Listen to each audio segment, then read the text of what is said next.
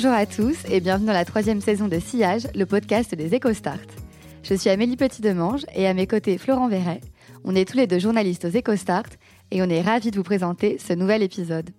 Vous connaissez sûrement le principe, durant cette saison de sillage, vous assistez à une discussion entre une femme déjà bien avancée dans sa carrière et une jeune étudiante qui a plein de conseils à lui demander. Aujourd'hui, nous recevons dans nos bureaux Najat Vallaud-Belkacem. Née au Maroc, Najat, vous avez grandi à Amiens avant de rejoindre Paris pour faire vos études à Sciences Po. Vous avez été ministre des droits des femmes et porte-parole du gouvernement sous François Hollande avant d'être ministre de l'Éducation nationale en 2014. Vous avez également occupé des mandats locaux à Lyon. Et vous êtes désormais directrice générale déléguée d'Ipsos Group. Face à vous, Elsa Polycarpe. Bonjour Elsa. Bonjour. Elsa, tu as 21 ans, tu es étudiante en master politique publique à Sciences Po. Tu te destines au concours administratif dans l'espoir de rejoindre plus tard des institutions publiques qui traitent de l'égalité femmes-hommes. Tu as d'ailleurs intégré le certificat Égalité femmes-hommes de Sciences Po, dirigé par Najat Vallaud-Belkacem. Donc, euh, un scoop, vous vous connaissez déjà, mais on trouvait intéressant de faire écouter une discussion entre une mentor et une mentorée.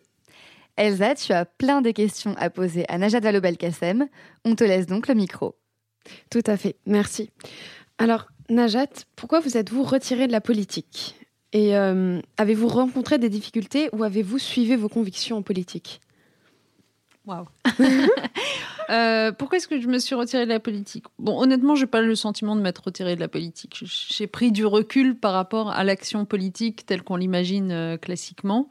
Euh, mais je suis toujours dans une réflexion très politique aujourd'hui. Simplement, je le fais dans un autre univers et avec d'autres outils, d'autres méthodes qui sont très enrichissantes. Parce que je crois tout en aimant énormément la politique.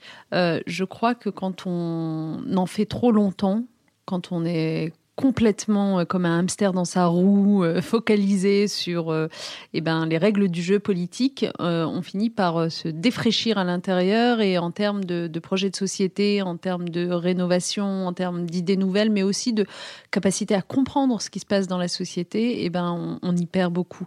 Donc je pense que tout homme et toute femme engagée dans la vie politique devrait s'astreindre régulièrement à faire des parenthèses et à être dans le secteur privé, dans les ONG ou simplement simplement à s'occuper de sa famille, parce que ça aussi, c'est mieux comprendre la vie que de prendre le temps de s'occuper de sa famille. Donc, c'est ce que je fais. Et euh, est-ce que j'ai rencontré des difficultés euh, dans euh, mon parcours politique et la mise en œuvre de mes convictions? Oui, la vie politique est faite de ça, c'est-à-dire qu'il y a quand même pas mal de moments où les choses ne sont pas idéales et vous n'êtes pas juste devant une page blanche où vous pourriez inscrire vos valeurs et vos convictions sans que ça ne crée aucune difficulté. Donc généralement, vous vous heurtez à des oppositions, à des à des gens qui avaient essayé, qui n'ont pas réussi, à des gens qui, euh, tactiquement ou stratégiquement, décident de ne pas vous soutenir alors qu'ils seraient d'accord sur le fond. Donc, tout ça, c'est beaucoup de composition à la fin, et, c'est vrai que c'est les règles du jeu qui parfois peuvent être euh, agaçantes. Mhm. Et en parlant justement de composition, de richesse, de heurte, euh, en tant que jeune femme d'origine arabe, vous vous adressez à une jeune femme d'origine vietnamienne. Donc moi, pour l'intersectionnalité en politique, est-ce que ça entraîne des formes de discrimination ou plutôt une forme de richesse? En tout cas, ce que ça entraîne à coup sûr, c'est que euh, on ne sait pas euh, ce euh, qui provoque le plus des boutons aux, réactionnaires et, à ceux qui ne veulent pas vous voir dans le paysage politique. Moi, longtemps, je me suis demandé sincèrement si finalement c'était le fait d'être une femme, c'était le fait d'être jeune, c'était le fait d'être d'origine étrangère, c'était le fait d'être de culture musulmane. Qu'est-ce qui l'emportait dans la détestation que certains pouvaient avoir à mon endroit? Euh, euh, et, j'ai eu du mal à, trancher. Euh, même si sur la toute fin, néanmoins, de mon expérience politique, et notamment les, trois dernières années au ministère de l'Éducation nationale, j'ai quand même senti que la question de, des origines et, et de la, la religion de culture, en tout cas, en l'occurrence pour ce qui me concerne, même pas de pratique, mais en tout cas de naissance et de culture, pesait un poids tout particulier dans la détestation que certains euh, avaient à votre égard. Donc, euh, je pense que c'est à la fois, ça vous rend la tâche plus compliquée, parce que vous avez en permanence à vous justifier, à montrer pas de blanche, euh, etc. Et en même temps, comme souvent, hein, euh, toutes les difficultés que vous rencontrez sont des occasions de vous renforcer, parce que du coup, comme vous cherchez à euh, vous rendre plus légitime aux yeux de ceux qui vous contestent cette légitimité, vous travaillez davantage, et donc, par définition, vous êtes meilleur que, que bien d'autres. donc, il faut utiliser tout ça. Il faut, très bien. Je retiens. Donc, et plus concrètement, Comment on fait face à des actes, pas nécessairement sexistes, mais euh, qui mettent les femmes à l'écart Par exemple, euh, on en a parlé en cours notamment, les réseaux masculins informels, les boys clubs, dans le monde professionnel. Alors moi, je crois beaucoup, beaucoup, beaucoup au collectif. Je pense que c'est très compliqué de s'en sortir toute seule dans ce genre de situation. Ça peut, enfin, on peut y arriver, hein, mais on y laisse quand même beaucoup de plumes. Euh. On dépense une énergie folle, on s'irrite toute seule dans son coin. Euh, on se sent incomprise. Alors que créer une solidarité à l'échelle d'une entreprise, d'un parti politique, de, n'importe quel cercle, hein, mm. créer une solidarité de femmes, c'est déjà mettre à plat euh, les données du problème. C'est mm. déjà euh, comprendre qu'en fait c'est pas nous le sujet, c'est pas nous le problème, c'est pas mm. parce qu'on n'a pas été suffisamment ceci ou cela qu'on n'est pas prise au sérieux, c'est que en fait objectivement aucune nana n'a été prise au sérieux pour accéder à telle responsabilité, etc. ou pour qu'on lui donne la parole. Euh, sur ces cinq dernières années. Et, ça, prendre conscience du phénomène, enfin du caractère structurel du phénomène, déjà, ça nous enlève le côté mm. un peu culpabilisant, c'est de ma faute, j'aurais dû mieux faire, etc., que les femmes ont très facilement, malheureusement. Euh, et ensuite, ben, euh, du coup, ça permet de penser des stratégies de contournement de tout ça ou d'opposition frontale à tout ça, où on est plus fort parce qu'on est à plusieurs. C'est pour ça que les réseaux de femmes en entreprise, ça marche quand même très très bien et moi je suis pour que, que ça continue de se développer. Ben, je suis d'accord avec ça et c'est d'ailleurs, je fais un stage actuellement dans un réseau mixité et féminin, donc euh, Alter Egal, qui fait partie du réseau plus globalement de Financiel. Et donc, que faire en fait si on échoue au concours administratif? Est-ce que justement on peut se pas se reposer, mais s'appuyer sur de tels réseaux pour euh, monter une carrière en politique ou même dans une institution? Ou est-ce qu'on est obligé de passer par les concours administratifs, par la voie royale comme on dit? Honnêtement, euh, moi, je, te répondrai la même chose que ce que me disait ma mère, qui était quand même bien inspirée quand j'étais plus jeune, euh, qui me disait euh, la vie a plus d'imagination que toi, ma fille. Et, et c'est une super formule parce que bon, quand j'étais enfant, je la comprenais pas forcément, mais avec le recul, parce qu'en fait, ce que ça voulait dire, c'est que, en effet, même dans ces moments où on a l'impression qu'on vient d'échouer à un concours, euh, qu'on s'est pris une euh, sale nouvelle, qu'on n'a pas eu euh, le job qu'on espérait, etc., on a l'impression que le monde s'arrête et que tout est affreux. Mais en fait, ce qu'on ne sait pas, c'est que de cet échec vont naître des opportunités qui ne seraient pas nées si on avait réussi le concours, eu le job, etc. Moi, bah, bah, quand je reprends mon propre parcours, c'est étonnant parce que, bon, tu le sais sans doute, moi, j'ai passé le concours cours de l'ENA et je l'ai pas eu. Et, j'ai été un peu dans ce, type de stress, euh, voilà, de sentiment d'échec. Mais en fait, si je l'avais eu, je pense qu'il y a des tas de choses que j'ai faites par la suite, comme aller être élu local, par exemple, que je n'aurais pas faites. D'abord parce que parce que j'en aurais pas eu euh, la possibilité tout de suite, parce qu'à la sortie de l'ENA, euh, il aurait fallu que voilà, j'exerce dans la fonction publique directement, etc. Alors que là, j'étais quand même assez libre et à un âge relativement jeune. Et c'est d'avoir été ainsi très jeune euh, confronté à l'expérience euh, politique locale et de m'être fait les, euh, les dents d'une certaine façon pendant dix ans sur une expérience d'élu local, puisque les gens le savent peu, mais avant d'être ministre pendant cinq ans, j'ai quand même d'abord été, et à tous les échelons de locaux qui existent, la ville, le département, la région, etc., confronté à ces responsabilités, qui a fait que eh ben, euh, j'ai euh, réussi à exercer les, responsabilités que j'ai exercées comme ministre. Donc je pense vraiment que en fait, dans les échecs, il faut toujours se demander euh, quelles sont les portes qui s'ouvrent qui ne se seraient pas ouvertes si j'avais réussi. Et là, ça change quand même la donne, vraiment. Oui, ça élargit la vision. Et moi, j'aimerais bien rentrer en politique, ou du moins commencer une carrière là-dedans, pour faire bouger les lignes. Et vous avez expérimenté plusieurs échelons euh, de la vie politique. Et quel échelon nous permet euh, le plus de faire bouger les lignes, justement? C'est une bonne question. Euh, en fait, je pense que quand on a des convictions. Euh, c'est-à-dire qu'on ne fait pas de la politique juste pour euh, la recherche de pouvoir ou mm. de je ne sais quelle prébande.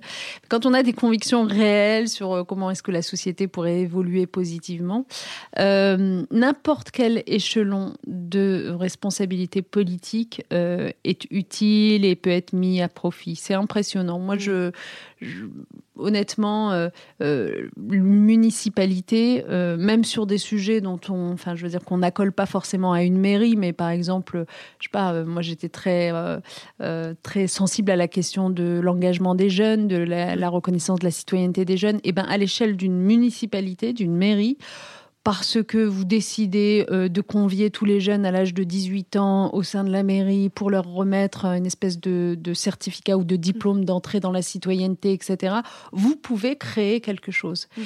Parce que vous décidez euh, d'organiser des cérémonies pour euh, les étrangers qui se font naturaliser, vous pouvez créer un sentiment d'identification et d'appartenance à la France. Vous voyez, je viens de prendre deux sujets. J'ai fait exprès de ne pas prendre les transports et, les, et les poubelles euh, ou, les écoles qui sont de mhm. la compétence naturelle d'une municipalité, mais de prendre deux sujets dont on se dit c'est plutôt des sujets nationaux, donc a priori ils seraient mieux traités à un niveau national. Mais en fait non, vous pouvez comme mairie et vous pouvez comme département et vous pouvez comme région. Donc en fait l'important c'est à un moment donné d'être en capacité de parler, parce que mhm. c'est ça le politique, hein. euh, et, c'est noble hein, de parler. C'est pas, euh, on dit, oh, c'est horrible que les, politiques passent leur temps à faire des discours, mais non, parler, vous impactez la société par euh, votre verbe quand même, donc de dire quelque chose du projet de société, donc de parler et d'agir, et donc agir, c'est aussi être élu quelque part et avoir ses responsabilités.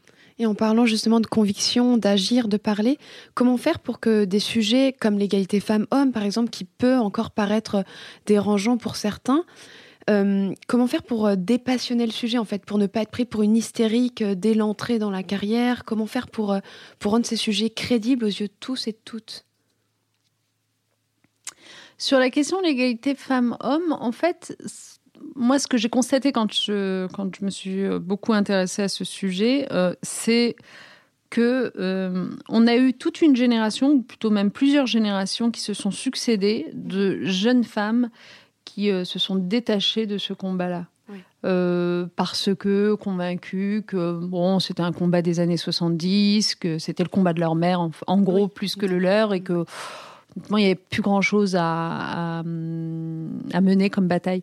Euh, je trouve que c'est en train de changer. Mm. En fait, c'est hyper intéressant ce qui se passe. Moi, je, suis euh, honnêtement, euh, c'est pas pour faire pour faire plaisir à qui que ce soit, mais je suis tout sauf une défaitiste ou une collapsiste, je sais pas comment on dit, enfin vous ah savez, tous ces théoriciens de la, fin du monde, etc. Je suis au contraire extrêmement optimiste parce que j'ai une chance dans ma nouvelle vie c'est euh, de me donner le temps et la possibilité, à chaque fois que j'y suis conviée, d'aller dans les universités, les lycées, les, collèges, même parfois, voir des jeunes gens qui euh, veulent, euh, en gros, s'exprimer, me dire ce qu'ils ont sur le cœur. Donc, on, on, fait des conférences comme ça.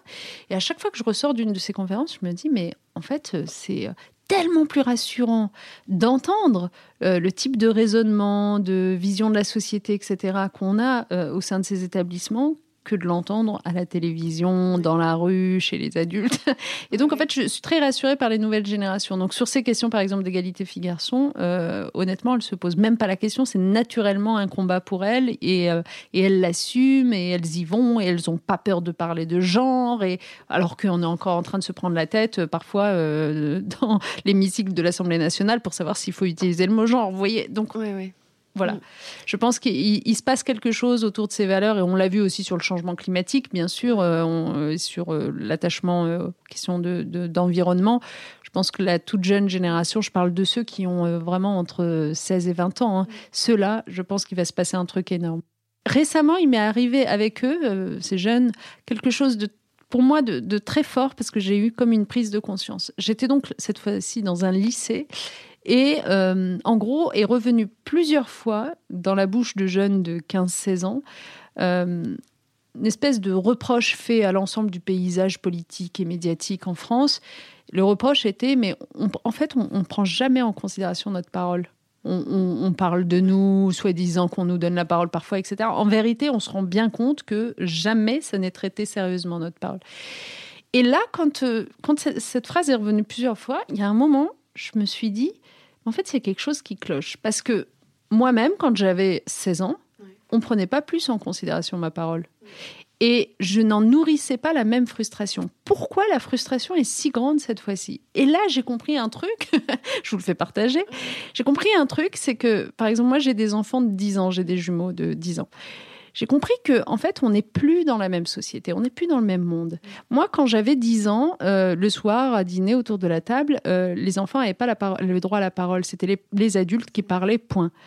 Aujourd'hui, mes enfants de 10 ans, quand on dîne à table en famille, c'est à peine si mon mari et moi, on peut en placer une parce que c'est les enfants qui parlent.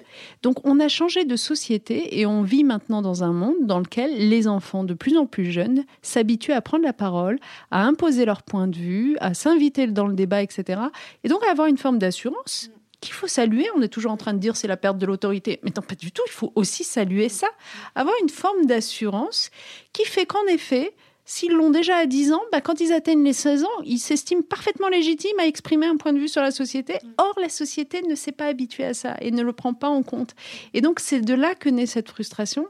Et je pense en conclusion que, en fait, euh, nous, euh, je m'adresse aussi bien aux politiques qu'aux médias, euh, on devrait vraiment prendre le temps de réfléchir à ça et de se demander comment mieux recueillir cette parole, mieux lui accorder l'importance qu'elle devrait avoir, parce qu'en fait, c'est des citoyens à part entière maintenant, même avant 18 ans, bien avant 18 ans. Non, oui, tout à fait. J'avais parlé avec justement des, des professeurs qui nous disaient euh, Je vous trouve extrêmement pessimiste. Et en fait, non, on n'est pas pessimiste. C'est juste qu'en fait, aujourd'hui, on veut des résultats immédiatement et on est extrêmement exigeant parce qu'on n'arrête pas de nous dire que justement, l'écologie, ça va nous tomber dessus, le, manque d'action, euh, ça va faire tout, euh, justement, cette théorie du, du collapse. Je sais pas comment ça s'appelle exactement, mais la théorie de l'effondrement. En fait, on est devenu exigeant parce qu'on n'a plus le temps. On, on, se laisse plus le temps. On sait qu'il y a eu des erreurs par le passé et on a un, grand poids sur nos épaules en fait. Tout faire avancer, l'égalité femmes-hommes, l'écologie, l'environnement, la, mondialisation tous ces thèmes sont, récurrents et on se doit d'agir. Et je pense qu'en fait, on n'est pas pessimiste, on est juste extrêmement exigeant et, conscient. Parce que moi, quand je compare avec euh, ce qu'on était à votre âge, vous avez quel âge exactement? J'ai 21 ans. 21 ans, toute jeune. Je pense honnêtement qu'à l'âge de 21 ans, on n'avait pas cette conscience aiguë qu'on devait tout résoudre à la fois comme ce que vous venez de décrire là. Euh, on avait peut-être bon un sujet qui nous tenait à cœur. Enfin bon, généralement à l'époque où moi j'avais 21 ans, c'était la crise économique globalement. Mais du coup, euh, ça se surchargeait pas de la question environnementale, de enfin, donc du coup, c'est vrai que c'est une nouvelle donne aussi à prendre en considération et c'est plutôt rassurant de se dire que vous en êtes conscient. Oui. Mm. Mais est-ce que vous pensez du coup que maintenant, l'entrée en politique ou ce milieu qui est assez médiatisé et donc assez euh, convoité va se faire plus difficilement? Puisqu'on est des citoyens à part entière, qu'on peut se médiatiser, on peut se mettre en scène, on peut faire un discours qui va être repris des milliers de fois grâce euh, à Internet. Est-ce que ça va être plus dur justement de pouvoir s'exprimer, d'avoir un programme Je pense que les partis politiques doivent absolument euh, prendre en compte cette donne dont on est en train de parler depuis tout à l'heure. C'est-à-dire que, parce que sinon, il va se passer ce que vous avez décrit, c'est-à-dire que les jeunes vont définitivement considérer qu'ils n'ont absolument pas besoin d'eux, euh, ni pour être entendus, euh, ni potentiellement pour être popularisés par les réseaux sociaux et, et peut-être même être élus finalement en dehors de tout cadre militant. Ma, proposition que je ferai volontiers à, la formation politique qui est la mienne, c'est pour les prochaines municipales de se fixer une règle dans laquelle 20% euh, de la liste euh, a moins de 20 ans. Vous voyez, c'est euh, quelque chose comme ça mmh. qui permette vraiment d'envoyer un signal mmh. important sur la volonté de renouvellement pas simplement des idées, mais aussi complètement générationnel. Mmh. Et toujours dans cette, cette idée de quota, est-ce qu'on a vraiment réussi à briser le plafond de verre? Pour les femmes, du moins grâce au quota, grâce à l'index d'égalité salariale, ces outils qu'on met à profit pour les, pour les femmes euh, Moi, je pense qu'il y a eu du bon. Euh, vraiment, je pense que la loi sur les quotas, euh, qui avait été très, très fortement portée par Marie-Josie Zimmermann en particulier, a, fait beaucoup de bien à la France. Et d'ailleurs, il y a plein de pays qui nous l'envient. Personnellement, je suis pour qu'on complète ça de, de, de, choses qui ressembleraient à euh, en tout cas dans les entreprises, à la fixation d'indicateurs de performance. Vous savez ce qu'on appelle les KPIs. Euh, quand vous êtes un, cadre dans une entreprise, un manager, euh, vous, avez ces indicateurs de performance mm. qui vous sont fixés et en fonction de votre capacité à les atteindre, vous avez des primes. Et ça, c'est une formidable carotte, c'est-à-dire mm. pas seulement du bâton législatif, mais qui, à mon avis, peut être utilisé sur cette question, c'est-à-dire qu'on fixe à tous les cadres, tous les niveaux de l'entreprise, du haut vers le bas, euh, la, nécessité de faire monter dans leurs équipes qu'ils managent des femmes. Mhm. Et après, on vérifie à la fin de l'année. C'est-à-dire, euh, mhm. bon, bah voilà, il y a eu cinq postes qui se sont ouverts. Est-ce qu'il y a eu un plafond de verre qui s'est appliqué ou pas? Et euh, en fonction, on verse la prime ou pas. Et moi, ça, je pense que ça ferait quand même énormément évoluer les choses. Oui, une plus grande lisibilité, parce qu'en fait, c'est ce qu'on remarque, c'est bon, les, les, postes sont lisibles, les fonctions sont ouvertes, puis au bout d'un moment, on atteint ce seuil, ce plafond de verre où tout devient flou et on ne sait pas où vont les femmes. Et moi, je suis aussi pour la transparence des salaires, parce qu'en fait, l'une des raisons pour lesquelles en fait euh, subsistent des mm. écarts de rémunération, euh, c'est pas la seule raison, hein, on le sait bien, mais mais en tout cas dans les postes haut placés dans les entreprises, et, euh, même à niveau de travail et de responsabilité égale, il y a des, parfois des hommes qui continuent à percevoir plus que des femmes. Et partout, hein, euh, récemment, on a vu ça dans un média américain, on s'est rendu compte que voilà, une directrice de rédaction était moins payée que euh, quelqu'un qui était sous... Enfin, hiérarchiquement placé en dessous d'elle. Et eh ben, c'est lié cette, euh, cette, problématique, elle est liée au fait que qu'on ne sait pas quel est le salaire des, gens qui exercent le même métier que nous. Et, cette non-transparence, comme les femmes n'osent pas demander par ailleurs, euh, tout ça est très culturel, euh, bon, mm. et eh ben, et ben, ça nourrit ces inégalités. Moi, je suis pour une plus grande transparence. Oui. Non, je, je suis d'accord avec vous. Et vous êtes quand même une femme politique qui avait, euh, justement, vous parliez de conviction, vous êtes intéressée à l'égalité femmes-hommes, mais aussi à la jeunesse et les sports, la citoyenneté, etc. Et comment on arrive à ne pas se faire étiqueter en politique? Comment on, arrive à ce que le, projet qu'on défend aille au-delà de notre passion, de celle qu'on représente? Alors moi, malheureusement, je pense que j'ai été assez étiquetée quand même, donc je ne suis pas euh, passée à travers les gouttes, mais euh, c'est très pertinent ce que vous venez de dire, parce que en fait, si vous voulez faire un jour de la politique. Euh, je pense que dans la mesure du possible, il faut éviter d'être étiqueté parce que qui dit étiqueté dit euh, trop facilement caricaturé. Euh, moi, je sais très bien qu'aux yeux de certains, par exemple, je suis sectaire, ce que je ne suis absolument pas. Mais, enfin, bon, quand on me connaît dans la vraie vie, on se rend très, très vite compte qu'au contraire, j'ai, je crois avoir une ouverture d'esprit et, une curiosité pour les gens qui, qui est la définition exacte contraire du sectarisme. Mais euh, j'ai été euh, étiquetée comme sectaire parce que les combats que j'ai menés, euh, que ce soit pour l'égalité entre les femmes et les hommes ou que ce soit pour l'égalité de réussite dans l'éducation, bah, c'est des combats que je menais avec force. je, je veux dire, je, je me cachais pas dès qu'un orage éclatait dans le ciel. Et il y a eu beaucoup d'orages qui ont éclaté dans le ciel. Et au contraire, il me semblait qu'il fallait parler plus fort encore. Et du coup, en fait, la, conséquence de ça, c'est vrai, c'est que du coup, vous êtes un peu euh, réduite finalement à une caricature.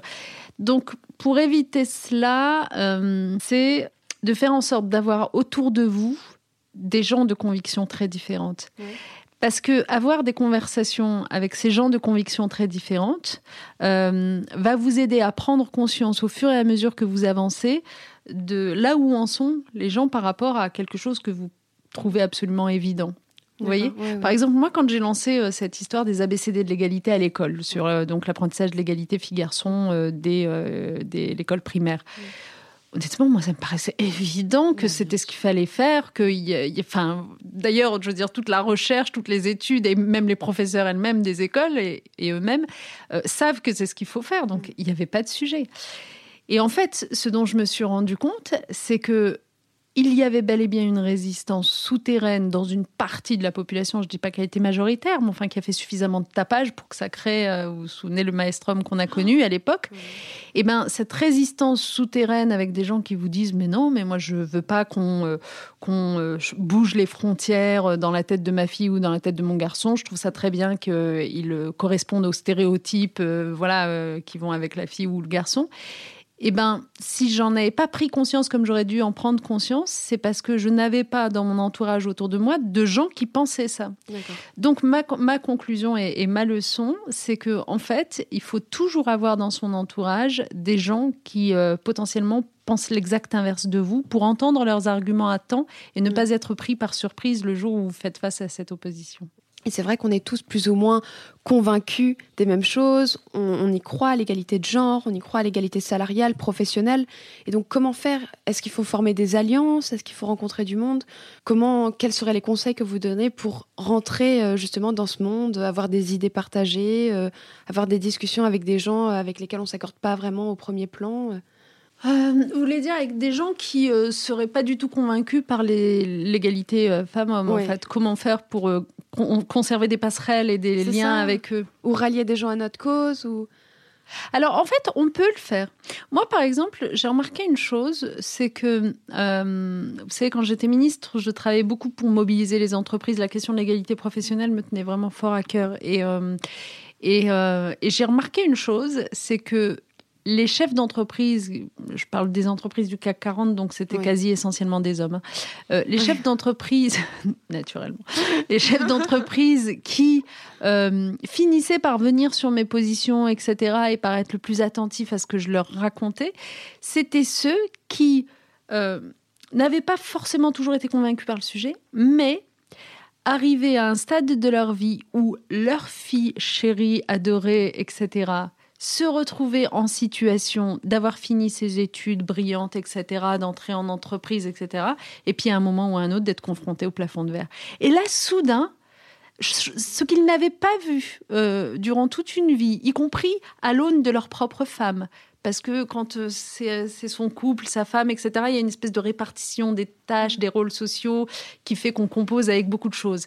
Donc ce qu'ils n'avaient pas vu durant toute leur vie, y compris à l'aune de leur propre femme, avec leur fille chérie adorée qui avait fait des études si brillantes, etc., et qui injustement était empêchée d'accéder aux plus hautes responsabilités, soudain ils le comprenaient. Donc ce que je veux dire, c'est qu'en fait, on trouve toujours une résonance possible, y compris dans les gens qui sont vraiment pas sur les mêmes positions que nous en faisant appel en fait à, euh, leur propre expérience. Enfin, les psychologues, vous expliquerez ça mille fois mieux que, moi, mais je pense que si vous voulez euh, euh, tenter de convaincre quelqu'un qui est vraiment pas convaincu par vos positions, il faut non pas le forcer à venir sur votre terrain, il faut vous aller sur son terrain, faire preuve vous d'empathie à son égard et euh, chercher dans son expérience à lui ce qui peut résonner dans euh, ce que vous êtes en train de dire. Et avec ce recul en politique, est-ce que vous prenez conscience des erreurs que vous avez faites ou des choses que vous ne referez pas aujourd'hui? Et est-ce que vous pensez à les réutiliser si vous re-rentrez, euh, en politique comme on l'entend au sens le plus strict du terme en fait, il y a un moment en politique, pour des raisons euh, plus ou moins légitimes, plus ou moins justifiées, où vous devenez inaudible. D'accord. où vos arguments deviennent inaudibles parce que parce que la thèse contraire de celle que vous défendez a été tellement matraquée. Alors c'est pour ça que je dis plus ou moins juste, hein, parce que parfois c'est totalement injuste, parce que parce que je sais pas médiatiquement il y a une espèce de prise de position pour la thèse inverse que vous défendez, et donc du coup le matraquage évidemment va être tellement fort, euh, ou, ou tout simplement parce que le timing est pas bon pour le sujet que vous êtes en train d'évoquer. Donc il y a des moments où vous êtes inaudible dans ce que vous êtes en train de raconter. Et donc, euh, quand ça m'est arrivé, je me suis obstinée à euh, répéter la même chose 100 fois, 10 fois, à m'épuiser. Mhm. Ce que j'ai compris et ce que je ne ferai plus euh, comme ça, euh, c'est qu'en fait, ça sert à rien. Je veux dire, quand vous êtes inaudible, vous êtes inaudible. Donc, il faut non pas chercher à forcer absolument l'attention et l'oreille des gens. Il faut soit remettre à plat tout le, voilà, toutes les données du problème, soit carrément passer à autre chose et on y reviendra dans un autre timing qui correspond mieux. Enfin, en fait, il faut jouer avec ça, euh, pas, au, pas au sens ludique du terme, mais il faut pas se laisser euh, piéger, il faut pas devenir l'objet de, de, de, de, cette façon dont ça fonctionne. Il faut en rester un sujet, donc il y a un acteur, donc il faut décider que on remettra le sujet euh, sur le tapis plus tard, par exemple. Et c'est des choses que j'ai pas su faire sur le moment. Oui, mais c'est des choses difficiles à saisir. Quand on est dans le feu de l'action, on s'en rend pas compte. Non. Puis en plus, on vous l'apprend nulle part. Parce que ce que je suis en train de vous dire là, en fait, maintenant que j'y pense, j'aurais adoré que quelqu'un me le dise, en fait. J'ai une grande crainte. Euh, le constat, c'est que le monde de demain, ça sera un monde digital et numérique. Aujourd'hui, ceux qui sont aux commandes du digital, c'est principalement des hommes. On le voit, les ingénieurs, les gens euh, engagés dans la technologie, ce sont des hommes qui sont en train de créer un monde par les hommes et probablement pour les hommes. Comment faire Comment faire pour agir là-dessus? Pas seulement au niveau politique, mais peut-être au niveau des quotas. On y revient euh, parce que par exemple, même les algorithmes aujourd'hui, ils sont biaisés dans les bases de données, les ingénieurs, c'est des hommes blancs. Donc on y revient en fait à ces mêmes biais. Est-ce qu'on ne retourne pas dans un monde en fait euh, patriarcal et dirigé par les hommes pour les hommes? C'est une vraie inquiétude que je partage absolument. C'est d'ailleurs euh, étrange parce que en fait, dans tous les pays, ça se passe pas forcément comme ça. Je veux dire, il y a quand même des pays, euh, je pense à la Chine, l'Inde, dans lesquels en fait les femmes jouent un rôle plus important sur ces secteurs digitaux. Euh, et, donc, euh, on peut se poser la question euh, pourquoi est-ce que nous, on n'est pas capable de prendre le sujet à bras le corps à temps? Mais c'est clair qu'on est en train de créer là encore un nouveau fossé. Donc, pour les pouvoirs publics, ça doit être absolument un sujet. Mm. Et encore une fois, c'est l'éducation. Et, Mais c'est aussi, le, aussi le, le, le, monde de l'emploi. Parce que moi, j'ai, remarqué une chose c'est que, vous savez, quand vous prenez les, les, les, secteurs de métiers en France, les familles de métiers en France, vous vous rendez compte que l'immense majorité de ces familles de métiers, en fait, sont non mixtes. C'est incroyable. Euh, non ou peu mixtes, disons. C'est-à-dire qu'il y a très peu euh, de femmes euh, parmi les, je sais pas, le monde du transport et il y a très peu d'hommes dans le monde de, la petite enfance. Bon, l'immense majorité des métiers correspondent donc à cette non-mixité. et en fait, vous ne rencontrez, la plupart du temps, lorsque vous rencontrez des exceptions, euh, lorsque vous allez rencontrer une femme qui va faire du transport ou un homme qui va faire de la crèche, eh ben, euh, c'est des gens qui sont en reconversion professionnelle. Et moi, ça, ça m'a passionné parce que, en fait, qu'est-ce que ça veut dire?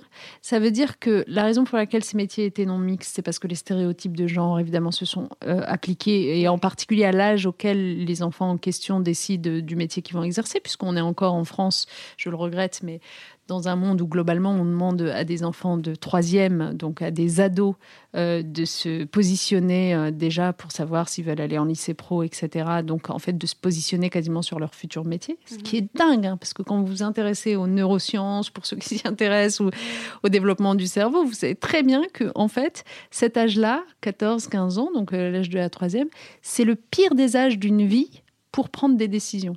Parce que en fait, c'est le moment où le cerveau est le moins euh, capable de se concentrer sur euh, la projection dans l'avenir, etc. Donc, bon bref, comme on est toujours dans un pays dans lequel on fait faire ces choix d'orientation professionnelle finalement assez tôt, eh bien, euh, c'est un, ça correspond à un âge où on est complètement dans l'effet stéréotype de genre, puisque en fait, on, on, cherche à appartenir à une bande, à un groupe, donc les garçons entre eux, les filles entre elles.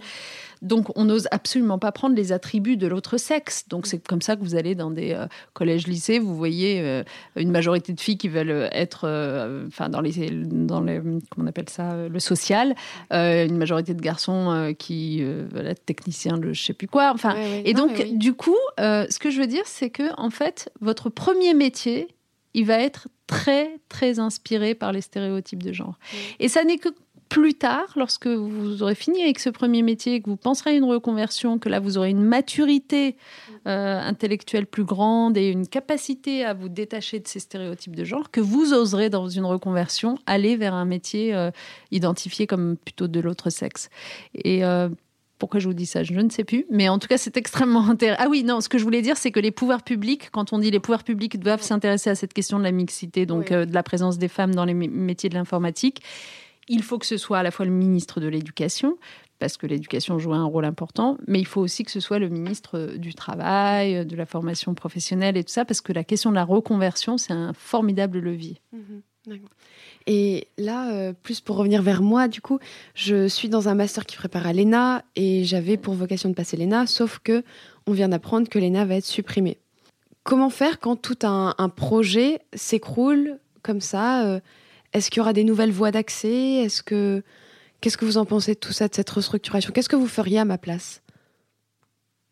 Bon, d'abord, honnêtement, je trouve ça super démago l'histoire de la suppression de l'ENA. C'est pas le premier gouvernement à l'utiliser. Moi, je, crois que si, par exemple, quelqu'un dans mon gouvernement l'avait utilisé, ce qui n'a heureusement pas été le cas, ça m'aurait vraiment saoulé. Ça m'aurait vraiment saoulé. Parce qu'en en fait, ah il y a quelque chose de facile, euh, voilà. Et en plus, on sait pertinemment, et d'ailleurs, d'une certaine façon, ça doit vous rassurer, que va être recréé quelque chose qui ressemble. Vous savez, c'est comme la réforme du lycée où, soi-disant, on était là pour euh, supprimer les filières et la mm. prédominance de la filière S, mm. et on se retrouve avec euh, des options euh, mathématiques, physiques et je sais pas quoi, et sciences de la vie qui sont en fait la, filière, la nouvelle filière noble à la place de la filière S. Donc c'est exactement la même chose, en fait. C'est dingue. Donc il va se passer la même chose avec l'ENA. Donc voilà, n'ayez pas, pas trop de crainte. Mais par contre, pendant ce temps-là, tout le discours qui consiste à jeter l'opprobre sur une école du service public euh, qui quand même, enfin, je veux dire, euh, a en elle une certaine noblesse. Hein, et en, plus, euh, je veux dire, je l'ai pas eu moi, donc je pourrais faire partie des gens énervés contre cette école, mais pas du tout. je, trouve ça très bien qu'il y ait une école avec un concours à l'entrée. A priori, c'est quand même ce qui est de plus juste, le concours, qui prépare des gens qui ont vocation à exercer dans la fonction publique. Et c'est un monde particulier, la haute fonction publique avec, avec y compris ses contraintes, hein, parce mm. Dans le débat politique, on s'est tellement habitué à entendre taper sur la fonction publique que les gens sont convaincus que les fonctionnaires sont extrêmement bien traités, extrêmement bien payés. Mais faut-il le rappeler euh, Le nombre d'années d'études qu'on fait à l'ENA, normalement, côté secteur privé, ça vous entraîne à gagner cinq fois plus votre vie, enfin, ou quatre fois plus. Donc, non, c'est un vrai choix. C'est d'une certaine façon. Euh, dicté par, euh, par, euh, par l'amour de l'intérêt général et, du pays. Donc ça, tout ça doit être valorisé. Donc je comprends qu'il y ait une école qui, voilà, qui ait un statut et un positionnement particulier. Ce avec quoi il faut rompre, et c'est pour ça que la démagogie est pénible, parce qu'en fait, comme d'habitude, ça fait passer à côté des vrais sujets. Ce avec quoi il faut rompre, c'est ce qui a existé en effet des années et des années. C'est la façon dont les anciens élèves de l'ENA, mais pas que de l'ENA, hein, de Polytechnique aussi par exemple, ou des mines, euh, trustent la plupart des postes euh, de responsabilité, qu'ils soient dans la politique, qu'ils soient dans la fonction publique ou euh, qu'ils soient dans les grandes entreprises publiques. Ça, je veux bien qu'on rompe avec ça. Ça, ok, mais il n'y a aucun problème. Mais ça, vous savez, c'est pas compliqué de rompre avec ça. Euh, c'est au moment où euh, se décide précisément qui accède à ses responsabilités, qu'on peut jouer sur la composition des jurys, qu'on peut jouer sur la diversité des euh, formations représentées dans les candidats, qu'on peut jouer sur la parité du vivier de candidats qui arrivent sous vos yeux pour avoir des femmes et des hommes. Donc, il y, a des réponses à ça. Elles sont moins démagogues moi, je suis tout à fait d'accord. Et d'ailleurs, dans mon stage, on en parle justement de ça, de la diversification euh, des jurys, des viviers, justement. Euh, plus repérer, plus recréer ces castes, en fait. Et ce serait ça, en fait, le vrai problème. C'est pas l'ENA en soi, c'est. C'est vraiment la caste. Et vous avez travaillé dans la fonction publique et dans le secteur privé. Et dans lequel, quel secteur on est le plus à même de défendre ses convictions? Vous n'avez pas occupé les mêmes postes, mais toujours ses convictions. Euh, moi, je parlerai de l'égalité femmes-hommes, mais ça peut être d'autres convictions. Non, mais ce qui est vrai, c'est que le grand avantage d'avoir un engagement politique, mm. euh, voilà, euh, c'est d'avoir une parole extrêmement libre, en fait. Extrêmement libre. Mm quand, euh, quand vous êtes fonctionnaire, quand vous êtes euh, dans le secteur privé ou même, ou même dans une ONG, hein, je dirais, il ne s'agit pas de, jeter la pierre au secteur privé en tant que tel, mais même fonctionnaire, ONG, professeur, etc., eh ben, votre parole est toujours un peu plus contrainte. Mm. parce que, parce que par définition, il y a une institution derrière vous, parce qu'il y a une entreprise derrière vous, parce que donc c'est vrai que euh, en fait il y a, il y a une situation qui est quand on veut émettre et défendre le plus librement possible ses idées, qui est euh, idéale, c'est celle d'être euh, bah, soit candidat, soit élu, pour le coup, mm. parce que là, votre parole est complètement libre. Oui. Oui, bah, c'est important, mais je pense qu'aujourd'hui, on peut un peu la recréer euh, grâce aux médias, grâce à, nos propres comptes Twitter, Facebook, etc. C'est vrai, c'est un grand avantage. Ça, ça, a vraiment changé la donne. On dit beaucoup de mal de, des réseaux sociaux, mais euh, mais il y a quand même une chose qu'il faut leur reconnaître, c'est que, enfin, moi, je, si je me replonge 15 ans en arrière, à chaque fois que j'aurais voulu émettre une opinion sur un sujet, il aurait fallu que je contacte un journaliste pour le faire. Et donc, du coup, ça aurait pris tout de suite une ampleur énorme, alors que des fois, vous avez juste envie d'émettre une opinion. Et les réseaux sociaux et Twitter en particulier, ça, permet quand même ça. C'est, je trouve ah que c'est une grande avancée. Ouais. Alors, à mon tour, si tu veux bien quand même, Elsa, parce que là, j'ai répondu à beaucoup de, questions. D'ailleurs, euh, pardon, parce que je suis passée du tutoiement au vouvoiement, mais c'est euh, bon. Bref, c'est une déformation professionnelle. Euh, donc, moi, j'ai une question pour toi, Elsa. Comme je le disais tout à l'heure, je trouve que quand on avait votre âge, en fait, on n'était pas comme vous êtes maintenant. Euh, c'est pas pour euh, nous euh, critiquer, hein, ma génération à moi, mais, euh, mais je sais pas, on était moins en fait investi dans la sphère publique que ta génération me semble l'être. Mm. À quoi tu attribues ça, toi, personnellement? Alors, il doit y avoir ton expérience à toi. Je sais que tu es, passé dans plusieurs pays, si mes souvenirs sont bons, donc c'est une ouverture au monde franchement formidable. Mm. Mais est-ce que tu verrais d'autres raisons? Bah déjà oui, comme euh, vous l'aviez évoqué, c'est la société. Moi, mes parents nous ont toujours donné euh, la parole, ma sœur et moi à table.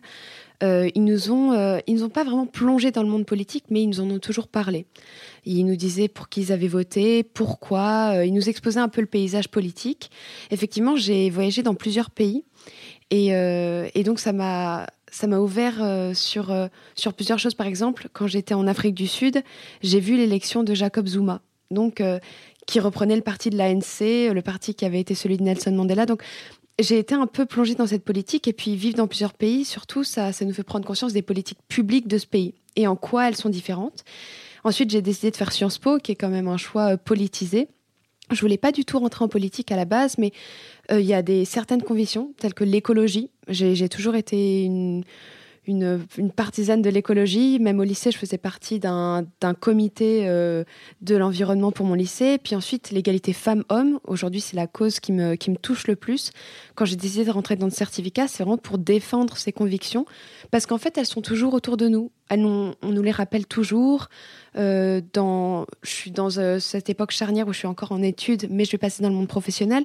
C'est quelque chose qui va forcément m'impacter. Et je prends conscience que ces changements, si je ne les change pas, je vais les subir. Et aujourd'hui, on est dans une époque où on n'arrive plus à subir les choses parce qu'on a vu ces changements féministes dans les années 70-80. On a vu ces mouvements écologiques émerger, on a vu cette, cette mixité culturelle et cette diversité mise à l'avant de la scène. Et on, s'empare en fait de tout ce qui été pris et on veut le faire en mieux, en plus rapide, parce que justement on a des outils, on a Internet, on arrive à s'exprimer par nous-mêmes, on arrive parfois à être entendu. Par exemple, ce, podcast, c'est l'occasion idéale pour m'exprimer.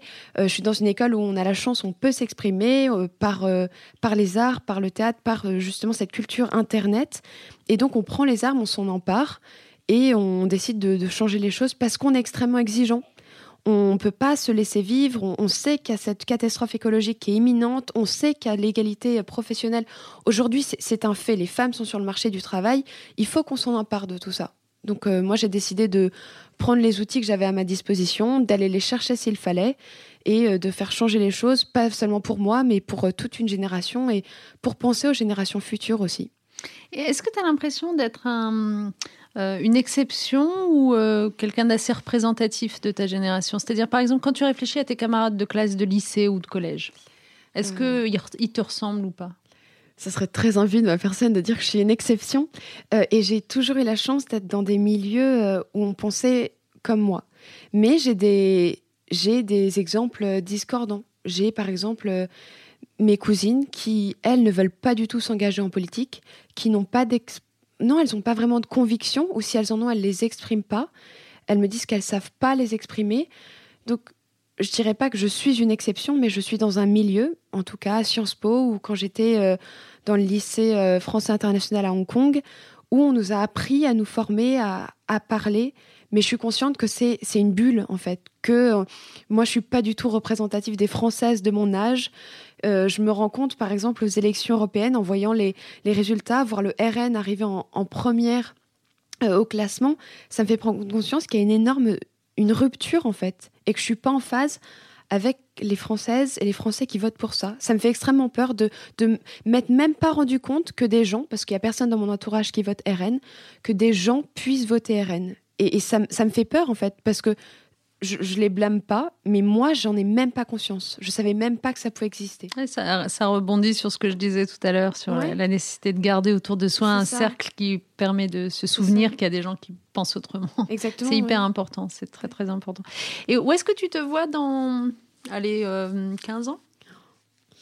Dans 15 ans, c'est extrêmement divers. Alors là, je suis en train de faire un stage justement dans un, un réseau mixité et féminin. Et je trouve ça extrêmement enrichissant, cette action de lobbying, parce qu'on travaille avec la sphère publique, euh, avec des ministères, euh, la ministre du Travail, avec euh, le secrétariat général pour l'égalité femmes-hommes, et aussi avec la sphère publique, donc les quotas. Donc j'aime bien cette action de lobbying, ce, ce pouvoir de faire changer les choses je me vois pas un poste particulier, mais je me vois dans l'égalité femmes-hommes, salariale et professionnelle, pour euh, faire avancer les choses. Je sais qu'il y a des nouveaux concepts. Le plafond de verre, ça a émergé il y a une dizaine d'années. Euh, L'index d'égalité salariale, ça vient d'être créé. Je sais qu'il y aura des nouveaux concepts et des nouveaux euh, outils pour faire changer les choses.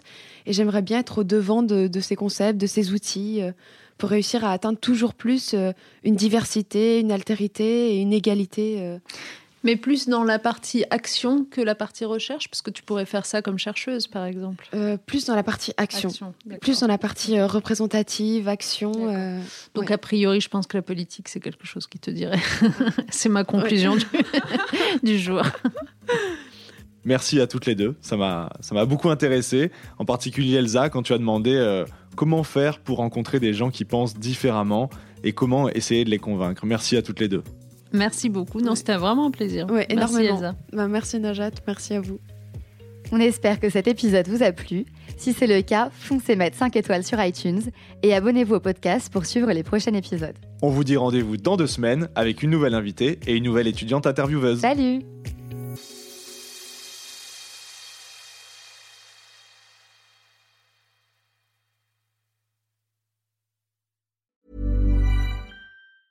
Hey, it's Danny Pellegrino from Everything Iconic. Ready to upgrade your style game without blowing your budget? Check out Quince. They've got all the good stuff shirts and polos, activewear, and fine leather goods, all at 50 to 80% less than other high end brands. And the best part? They're all about safe, ethical, and responsible manufacturing. Get that luxury vibe without the luxury price tag. Hit up quince.com slash upgrade for free shipping and 365 day returns on your next order. That's quince.com slash upgrade.